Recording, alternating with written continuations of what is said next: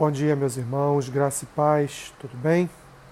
Esse é mais um episódio do nosso podcast Café com Bíblia.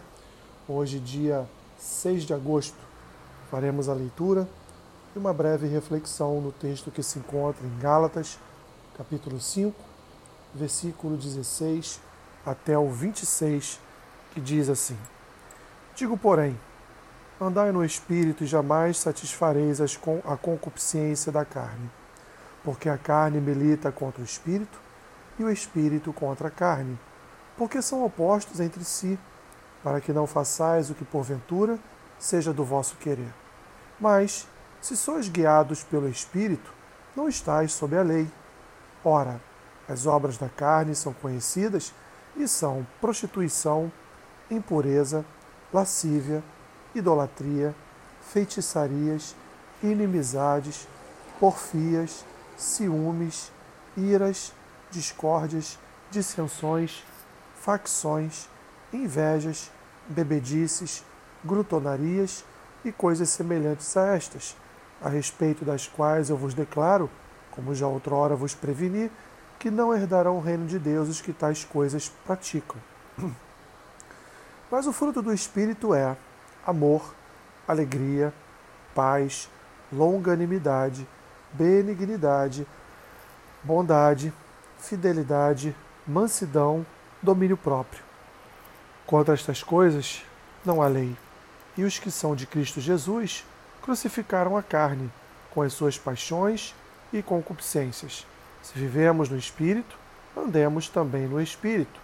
Não nos deixemos possuir de vanglória, provocando uns aos outros, tendo inveja uns dos outros. Meus irmãos, vemos aqui o apóstolo Paulo pregando, escrevendo esta carta à igreja dos irmãos dos irmãos Gálatas ou dos irmãos da da Galícia, no sentido de exortar esses irmãos a observarem observarem as suas vidas, como, como se portavam diante da sociedade como cristãos e como eles andavam como igreja neste mundo. Paulo ele separa esta, este texto aqui em dois momentos. No primeiro momento ele vai revelar, ele vai deixar claro aqueles que ainda andam segundo as obras da carne, aqueles que ainda são guiados pela carne. Ele vai, antes disso, dizer que há uma guerra, há uma batalha entre o espírito e a carne, porque eles, eles se confrontam, porque, como ele diz aqui, eles são opostos entre si. E o espírito, ele milita contra a carne exatamente para que nós não venhamos a satisfazer os desejos da nossa carne. E Paulo, então, ele traz aqui uma lista de quais seriam os desejos da nossa carne, quais são as obras da carne. Paulo identifica é, na vida carnal as suas obras, as suas ações. E ele fala a partir do versículo 19 prostituição, impureza, lascívia, idolatria, feitiçarias, inimizades, porfias, ciúmes, iras, discórdias, dissensões, facções, invejas, bebedices, glutonarias e ele aí então expande essa listagem dizendo e coisas semelhantes a estas, em que Paulo então está prevenindo aquele povo de que aqueles que praticam essas obras não não terão parte no reino dos céus, não herdarão o reino dos céus, como ele descreve no versículo 21. Então, Paulo, a partir do versículo 22, ele inicia sua, reinicia a sua fala falando dos santos, daqueles que são separados.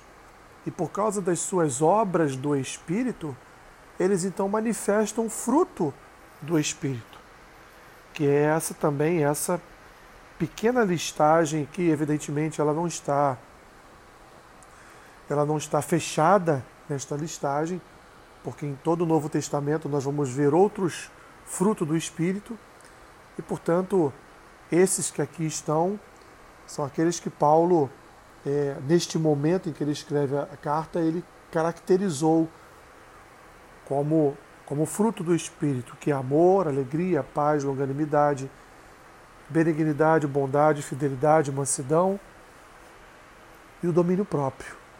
E ele completa: contra estas coisas não há lei. Por quê, meus irmãos? Porque quando nós, como árvores úteis, como árvores frondosas, produzimos, portanto, esses frutos espirituais, esse, esse fruto do Espírito, que é essa pequena lista que aqui está, é, nós não seremos condenados pela lei, porque a lei ela está aqui para condenar, para apontar o erro, para apontar a transgressão e, portanto, indicar que aqueles que transgridem a lei estão condenados.